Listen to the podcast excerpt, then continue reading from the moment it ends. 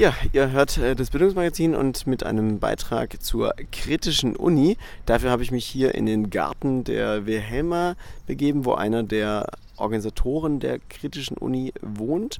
Äh, Flo, mit dem ich jetzt hier drüber sprechen möchte, was denn überhaupt die kritische Uni ist und auch was dieses Semester angeboten wird von der kritischen Uni. Zunächst mal diese erste kurze Frage, was ist denn kritische Uni? Was meint ihr damit? Ja, mit der Kritischen Uni ist äh, gemeint äh, eine studentische Organisation von äh, Seminaren eigentlich nur. Wir haben uns zusammengesetzt und äh, wollen äh, neben den Lehrinhalten der Uni äh, Seminare organisieren, die unsere Interessen abdecken, die zum Teil die Uni-Inhalte ein wenig in Frage stellen. Dieses Semester bieten wir wieder ein Seminar an. Das sind selbst organisierte Seminare, wo Studenten, die und Studentinnen, die interessiert sind, an den Themen hinkommen können, um sich äh, mit den Leuten, die da teilnehmen, zu unterhalten über Themen anhand von Texten meistens.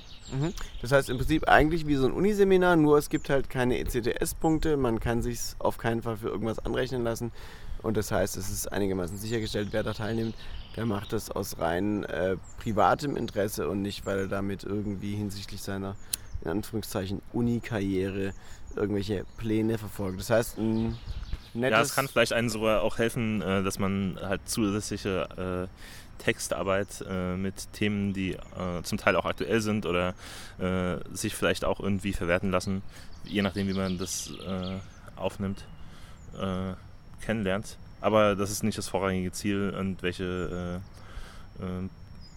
studienbegleitenden Zusatzausbildungen anzubieten, sondern die Themen die uns interessieren, sollen da behandelt werden. Mhm. Das ist ja auch so ein emanzipatorischer Anspruch, wie er damals aus dem Bildungsstreik heraus entstanden ist. Soweit ich das richtig sehe, die kritische Uni ist ja so ein bisschen entstanden aus dieser Kupferbaubesetzung, wo man damals gesagt hat, ja, wir äh, nehmen uns hier diesen Raum, um zum einen zu protestieren und zum anderen aber auch diesen Raum noch zu füllen mit unseren Inhalten, die wir interessant finden und die vielleicht so jetzt an der Uni nicht angeboten werden. Und dann hat man nach dem Bildungsstreik gesagt, wir wollen auch irgendwie so ein regelmäßiges Format draus machen, dass wir quasi weiterhin so ein selbstorganisiertes Lernen, so eine selbstorganisierte, in Klammer, freie Uni im Kleinen sozusagen irgendwie für uns selber anbieten.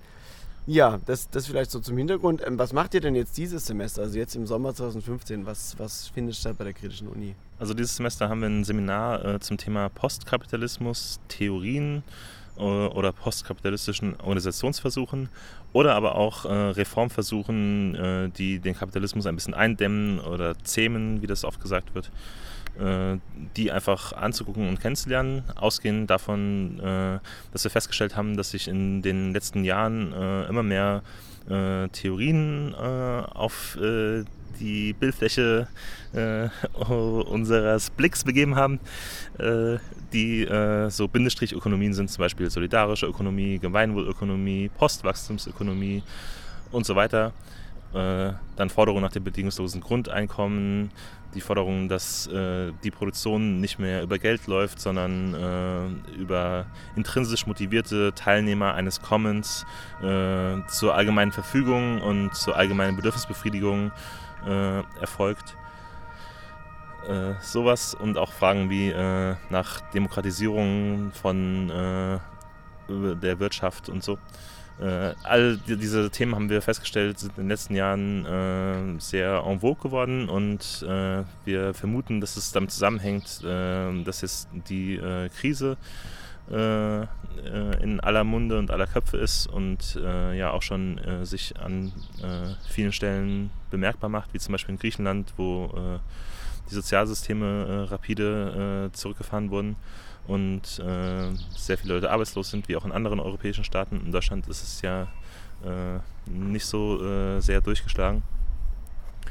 Äh, aber die Leute äh, sind sich äh, offenbar nicht so sicher, wie das System weitergeht und erwarten nicht ihr Fortkommen im Kapitalismus unbedingt einfach so äh, gewährleisten zu können und machen sich Gedanken, was könnte denn danach kommen. Und wir kennen die Theorien jetzt auch nicht groß, sondern haben einfach einen, äh, einen Überblick uns mal selber verschaffen wollen und darum soll auch das Seminar gehen. Mhm. Was sind denn so die einzelnen Texte oder die einzelnen Sitzungen, ohne jetzt im Detail den Seminarplan wiederzugeben, aber so, sag doch mal so, so, vielleicht kann man das irgendwie so kurz auflisten oder abhandeln, was sind so die einzelnen Sitzungen? Mit was beschäftigt ihr euch? Ja, also ausgehen äh, wollen wir von der Diagnose der Krisenhaftigkeit, auch wenn das erst in der dritten Sitzung kommt, aber äh, also wir sagen, was ist eigentlich die äh, Krise, worin besteht die und äh, dann schauen wir uns an, was gibt es jetzt da äh, für Vorschläge der Systemreformation oder äh, Neugestaltung und da sind die Aspekte ganz unterschiedlich. Also das ist nicht alles äh, die Frage, wie wird es politisch organisiert, sondern äh, einerseits zum Beispiel, äh, was gibt es für neue Te Technologien, zum Beispiel 3D-Drucker oder das Internet der Dinge, Maschinen äh, äh, unterhalten sich mit Maschinen und äh, machen Dinge. Ähm, was bietet das für Potenziale für eine zukünftige Entwicklung, die den Leuten und ihren äh, Bedürfnissen zugutekommen würde.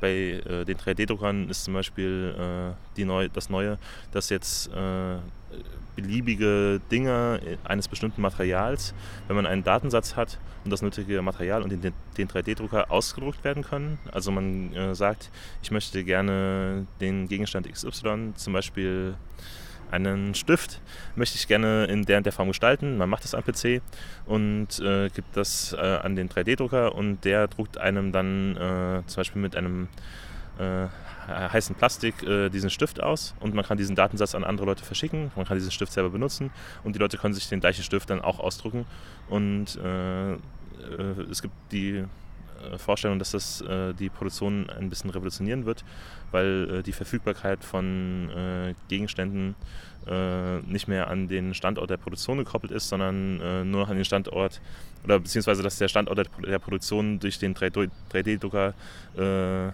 überall ist, weil 3D-Drucker sind nicht so teuer und man kann die halt sich teilen. Das ist so ein Thema, also diese Zukunftstechnologien. Äh, da spielt auch eine Rolle das Internet, äh, was von äh, mehreren äh, Theoretikern als äh, äh, Grundlage für ihre Zukunftstheorien angesehen wird. einerseits sind das die Marxisten Cockshott und Cottrell, die sagen, dass die Mängel der Planwirtschaft, die es in der Sowjetunion gab, jetzt durchs Internet nicht mehr nicht mehr un, unlösbar sind. Da jetzt äh, das spezielle Internet äh, die äh, Planbarkeit äh, viel besser geworden ist und eine gute Planwirtschaft funktionieren könnte. Andererseits gibt es eine äh, Gesellschaftskritik, äh, die ich schon erwähnt habe, die Commons. Bei den Commons wird gesagt, dass die waren, die oder dass die Güter, die produziert werden, als Waren auf den Markt kommen. Äh, das heißt, dass sie nicht für Bedürfnisbefriedigung da sind, sondern äh, dass sie dafür da sind, äh, dass aus Geld mehr Geld gemacht wird.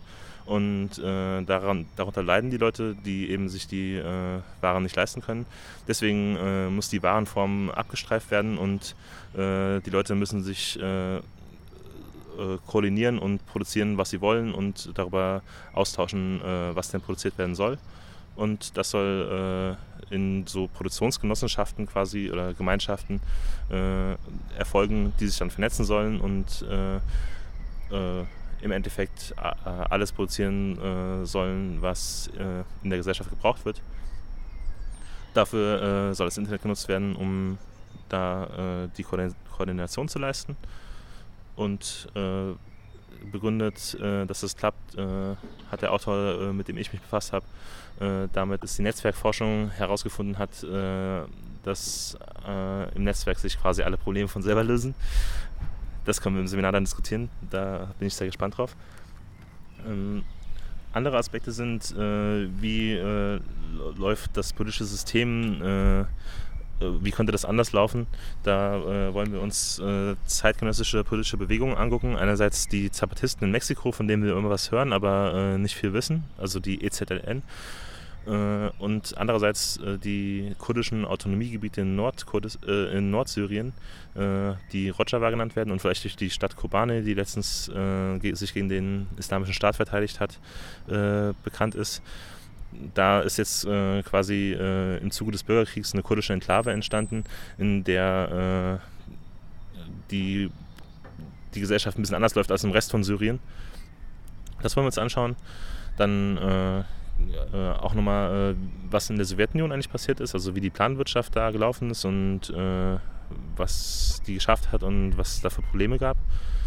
Und äh, dann äh, schauen wir uns noch solche reformistischen äh, Bewegungen an, beziehungsweise äh, Bewegungen, die gar nicht sagen, wir wollen eine ganz andere Gesellschaft, sondern wir wollen äh, in der bestehenden Gesellschaft äh, einige Aspekte verändern. Das sind zum Beispiel die äh, Befürworter des bedingungslosen Grundeinkommens, wo gesagt wird, äh, alle Leute sollen äh, unabhängig von irgendwelchen Leistungen ein gewisses, eine gewisse Menge an Geld vom Staat erhalten und dann, damit soll dann die Gesellschaft funktionieren und gleichzeitig gewährleistet sein, dass niemand zu irgendwas gezwungen ist, äh, was er nicht will äh, und äh, eine andere Bewegung, die ein bisschen diverser ist, wo es zum Teil äh, über den Kapitalismus hinausweist, äh, zum Teil nicht, ist die Postwachstumsbewegung, mit der wollen wir uns befassen.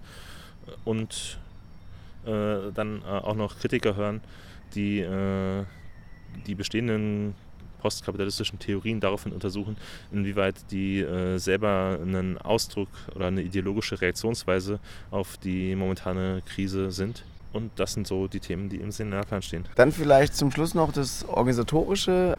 Also du hast gesagt, ihr lest da immer Texte äh, für die Seminare.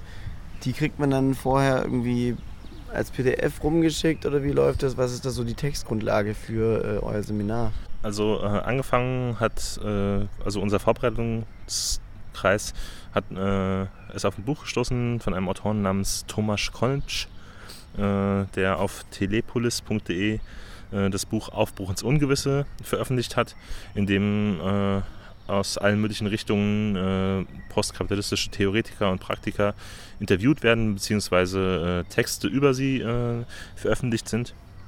Und aus dem Buch werden wir wohl einige Texte äh, vorschlagen, dass die gemeinsam gelesen werden und äh, dann können äh, Teilnehmende des Seminars die äh, dann vorstellen und äh, also sich Diskussionsfragen überlegen oder so oder Fragen, die äh, zu klären wären.